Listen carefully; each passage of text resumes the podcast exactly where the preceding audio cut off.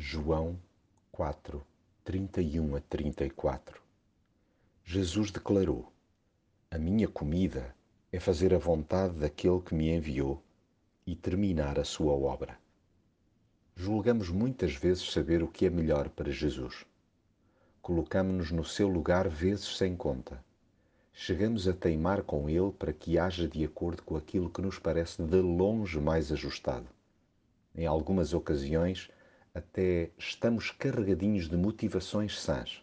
No entanto, distamos quilómetros do seu coração. Coração esse que, diga-se de passagem, está permanentemente interligado com o do Pai.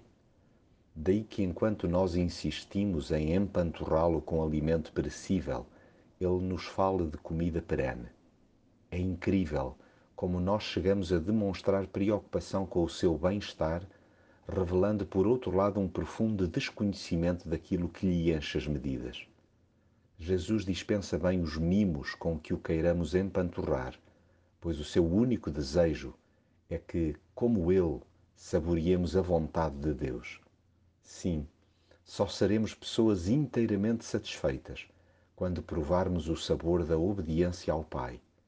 Seja essa a nossa refeição diária.